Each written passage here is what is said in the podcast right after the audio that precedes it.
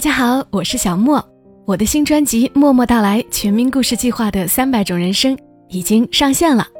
从中国式亲情、爱情、边缘人记事到各类冒险奇遇，一共三百个真实人物故事。二零二零年，我会和大家一起在故事里体会三百种不同的人生。让我们在故事里照见自己，汲取力量。大家只要搜索“默默到来”，或者点击声音简介中。蓝色的专辑名就能够直接跳转到新专辑了。每个故事都是别人走过的路。做人如果没梦想，那个有微笑的抚慰，从一数到十，你爱我有多少？也有泪水的滋润。默默到来，故事如你。欢迎你来到默默到来，我是小莫，怎么样？这个国庆长假，你过得还好吗？有不少朋友留言表示，国庆也没有假期。这我其实懂的，不能放假的人一定比能放假的人要多。比如说，前天小莫去拍了婚纱照，虽然婚纱照预定已经是半年前的事情了，但是一直抽不出时间，拖到这个国庆。摄影工作室的工作人员国庆期间都特别的忙。给我化妆的姑娘跟我说，她凌晨三点多就起来跟妆，六点给另一个新娘化妆，九点开始给我化妆挑衣服，并且一直要负责到我全部拍完为止。所以当我跟她说拍婚纱照一定是这世上最累的事情，没有之一，她满脸笑容的跟我说。辛苦了，辛苦了，再坚持一会儿。其实我知道，他也累，他更辛苦。他的国庆七天，也许天天如此。而也许正在听节目的你，也是在辛苦的挣着钱，为的就是希望未来更明朗一点，希望你等待着的爱情会美好一些。那么，我想今天的故事是适合你的。关于方糖姑娘，关于她的爱情。不过，如果要我给这个故事起个名字，小莫自己更中意于故事中的一句话：“在最窘迫的状态下，开出个未来。”今天这个故事呢，小莫要特别说明一下，故事的作者不是小莫，作者叫做刘墨文，墨水的墨，闻名遐迩的闻。在新浪微博上搜索“刘墨文”可以找到他。故事的主人公叫做顾赞，男主人公叫做 Z 先生。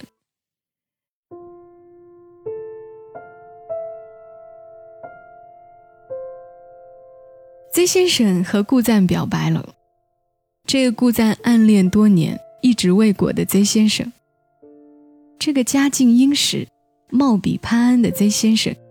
他向顾赞表白了，我几乎以庆祝的方式惊呼出“恭喜”二字的时候，顾赞却冷淡地说：“他拒绝了。”顾赞从小学习就好，自然一路名校，念的高中是全国都首屈一指的好学校，自然也少不了干部儿女和富家子弟。顾赞和 Z 先生就是在学校认识的。他们都是名校里艺术班的学生，Z 先生弹得一手好琴，顾赞画的一手好画，两个人无话不谈，亲密无间。Z 先生先天条件优越，感情路上一直都是众星捧月，遇到不顺心的事，顾赞一直扮演着红颜知己的角色，义务解闷，开导聊天。Z 先生觉得。顾赞特别的好，让他如此依赖，什么事情都为他考虑到位，日常繁琐也能想得周到。曾先生觉得再也找不到比顾赞更懂事的姑娘，他不用花那么多心思去打理和周济，但他们的关系始终止步于朋友。顾赞是很好，是所有人理想中的知己好友。需要时出现，不需要时消失，在你的生命中扮演着尴尬又重要的角色。曾先生习惯了他的好，好到他也忘了还以关怀，报之以爱。顾赞还在小学的时候，爸妈就离婚了，顾赞跟着妈妈过，两个女人相依为命，什么苦都吃了。顾赞妈妈为了不过多影响顾赞的生活，所以拼命赚钱，每个月给顾赞的零花钱都很足。顾赞性格好，人缘不错，从小到大和学校里的孩子们打成一片，大家都觉得顾赞人大方宽让，他们觉得顾赞和他们一样，不需要为明天的生活过分担忧。高中毕业，Z 先生名校留学。顾赞进了美院，两个人各自生活，却也间断性的保持联系，藕断丝连的。两个人各自都有过几段感情经历，也都不太圆满。大学，顾赞谈过两次恋爱，用他的话评价这两个前任，一个是人渣，一个是人渣中的人渣。一号人渣俗称野兽派，以玩消失为主要技能。经常杀得顾赞一愣一愣的。二号人渣，标号印象派，擅长劈腿，召唤小三。在意外得到顾赞的原谅以后，得以升级，召唤出小四和小五。有些人的原谅是一种放纵，是一种对伤害的默许。顾赞用尽了浑身解数和敌人们斗智斗勇，终究也还是败了。没办法。爱情这游戏，它等级太低，不是他无心修炼，而是，在他看来，坦诚与执着，比心计和手段，更能够留住人。他觉得用真诚可以交换真诚，他认为失去信任等同于失去爱情。后来他开始质疑自己，不再那么轻易的把自己交付出去。所有辜负与错过的人，都被他定义为缘浅情薄。大学毕业后，顾赞为了不让妈妈那么累，远离了继承者们一般的生活，一个人来到他乡拼命的工作。一米六的身高挤在人群里不见了踪影，硬着头皮在汽车行业里摸爬滚打，受过上司调戏，遭过同事的白眼非议。一路坎坷，也一路摸索。他也问了自己那个无数年轻人问过自己的问题：我到底适合做什么？他开始发现，我们那么努力的，也只是为了活得轻松一点。人这一双手，有的时候力量小的让人想哭。其实错的不是这一双手，而是走错了路。当初那个想变漂亮、想玩摇滚、想做化妆师、想研究外星人、想走遍全世界、想妈妈幸福、想对一个男生好一辈子的姑娘，如今只想工资能高点再高点。顾赞的话越来越少，他不再挣扎，也不害怕，好像已经做好准备被生活宰割。他很长时间都没有哭过。也没有和谁承认过自己的软弱。有很多个没有挤上公交车的时刻，有很多个和屋子里蟑螂做斗争的时刻。顾赞问自己：这一切是为了什么？还不如努努力找个好男人嫁了算了。顾赞可以轻而易举地收拾掉家里的老鼠，但是多脚的虫子是他最怕的致命伤。曾经有一次，他被一种叫不上名字的虫子咬伤，过敏了一个月，不能上班，整个人都要崩溃了。不是怕过敏，而是一个月没有工资，这事儿比过敏难受多了。在一个月黑风高的夜晚，顾赞手持喷剂，残忍地杀害了一个青年小强之后，起身时一不小心滑倒。头部着地，他躺在地上，独自面对着躯壳油亮、卧姿风骚的蟑螂尸体，疼痛感迅速占领泪腺，终于痛哭失声。他把工作上的不如意和生活奔波长期累积的委屈难过全部装进眼泪，将沉积在身体内多时的污垢全部释放出来。即使他知道，窗外车水马龙，城市夜霾深邃，谁也收不到他的求救信号。也许只有奋斗过的女孩才知道，这样的哭泣是一次华丽的蜕变。他们终将在这样的一次次释放中，走向他们想要的自己。顾赞也学着妥协过，他曾抱着试一试的态度相了一次亲，在与一个条件较好的青年融洽会晤以后，顾赞决定，以后再也不干这种事儿了。朋友们围了一桌，问他为什么，顾赞表情忧郁的，带着一点无奈说。不喜欢的，我下不去嘴。一圈人哄开了笑，顾赞杯中之酒一饮而下，为自己的相亲生涯画上句号。与不爱的人相拥，他忍不了半分钟。他知道，没有感情，只有需求的凑合，和单身是同一种寂寞。他活得太真实了，喜欢就是缠绵。讨厌就是不见，他的真实就是他的演技，在生活这场戏里，他也学别人为自己画了一张皮，只不过别人画的还是别人，而他画的却还是他自己。在一次次的战败与博弈中，他熬过了稚嫩与世故的懵懂过程。现在的他，可以拿出自己的难堪来谈笑风生，也可以心平气和地说说男人。聊聊曾经，爱情这东西，经不起岁月，过不了人性。他在走所有人都该走的那个过程，只是有的人走了出来，而有的人，终其一生都迷惘其中。也有男人带着或真或假的感情问顾赞：“我追你好不？”顾赞一脸诧异地看着他，回道：“大哥，你这是什么逻辑？”表白的人该为自己说的话负责。你可以追我，但是千万不要让我知道，否则我一定会拒绝你。不是不给你机会，你还没追就问我行不行？我当然说不行。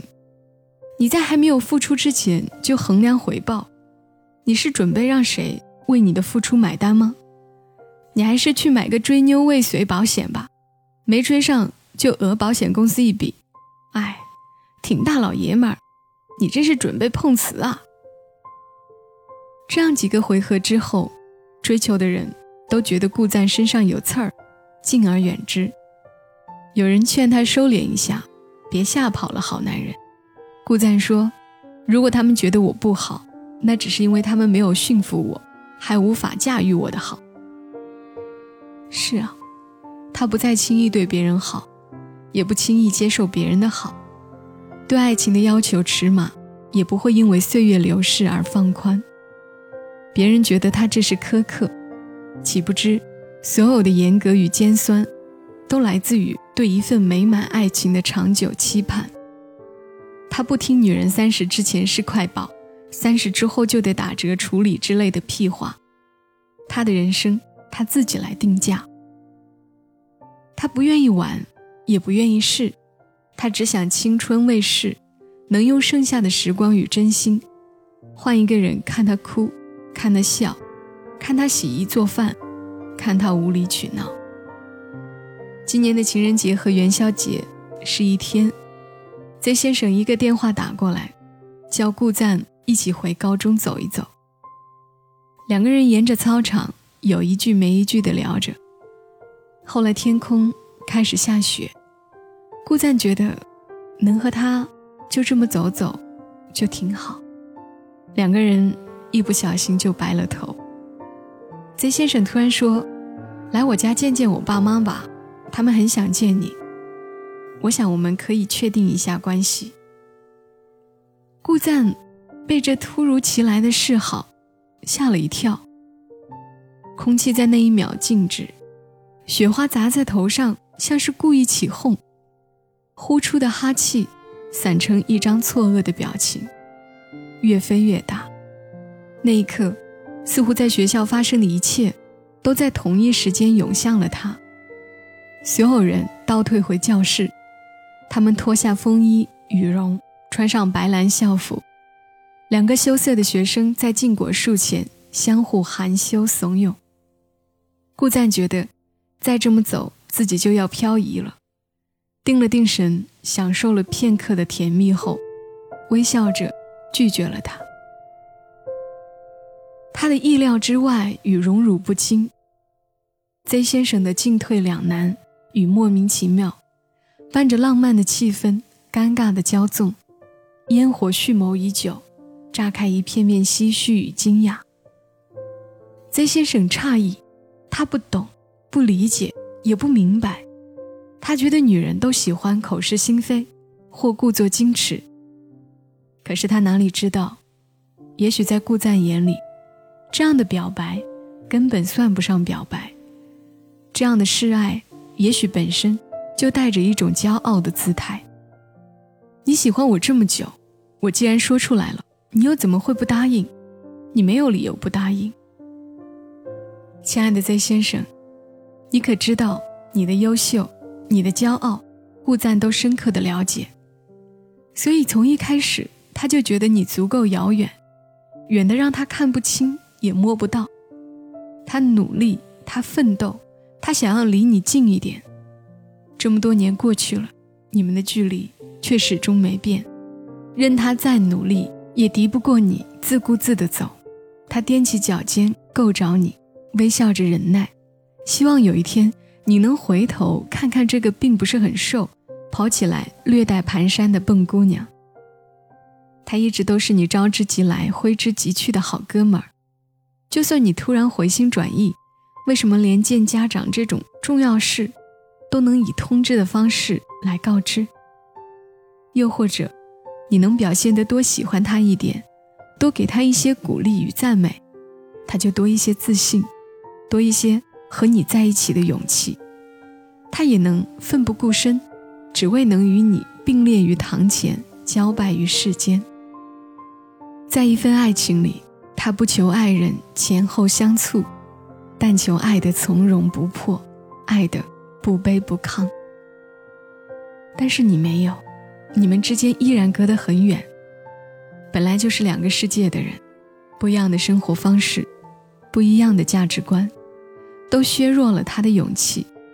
这样的差异，如何能让两个人走得长远？如果在一起不合适，再分开。那么，连做朋友的资格都会失去。更何况，两个人绕了一大圈，在学生时期稚嫩的喜欢，早就变成了另外一种味道。顾赞早已不确定自己还是不是喜欢 Z 先生，或者只是一直都觉得 Z 先生是自己懵懂时期的一个梦。所以，他为了避免结束，索性。避免了一切的开始。这个世界上所有人都爱白富美和高富帅，只不过完美的人根本不存在。我们都是在物质与精神之间，性格与道德两边，退而求其次的选择，把感情做理性的分析，将自己待价而沽。顾赞长成了 Z 先生从来没有拥有过的那种姑娘，他想要的东西。必须靠自己去争取，别人给予的，他捧在手里却进不了心。他从来不敢大胆享用从天而降的美好，他觉得所有的回报都应在付出之后。他独立的，像是从小就离开群体的小兽，倔强又警觉，活泼又疲惫。他的确累了，但是感情这事儿，他仍然愿意去较真，去理想主义。他就是要等那个人，等那个连散步频率都迁就他的人。他不再求百分百的男友，但求互相温暖的两个人，一起经风雨，看潮起潮落，依偎着全世界一起蹉跎。这样的姑娘吃不了软饭，却消化得了期盼。所以她发现自己比别人更擅长等待。春天来了。冰雪开始融化，北方的街道上雾气弥漫。顾赞戴着手套，围巾，全副武装的骑着自行车去上班，行色匆匆，前路迷茫。他神经大条到没有为自己失去了坐在宝马里哭的机会而感到任何遗憾。他依旧笨拙的像一块方糖，在生活这杯苦涩而又清醒的浑噩中缓慢的散开，四处碰壁，在一次又一次与硬碰硬中失去成长。终于，他学会了以乱治乱，学会了以一敌百。学会了在最窘迫的状态下，开出个未来。前几天顾赞告诉我，他拿到了自己第一份季度奖金，还没来得及奖励自己，又开始投资做一些小生意。休息的时候摆摆摊，送送货。睡觉的时间很少，所以黑眼圈黑的都不用画眼线了。我想象时间在他的眼睛上，点水一般划过。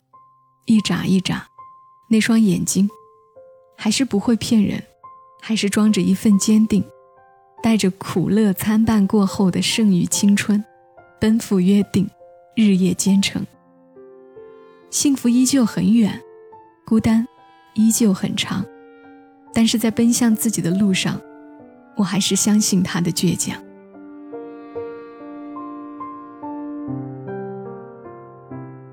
方糖姑娘的故事就是这样了。也许正在等待爱情的宁缺毋滥的姑娘们，会觉得很有共鸣。有些片段甚至觉得就像是在说你自己。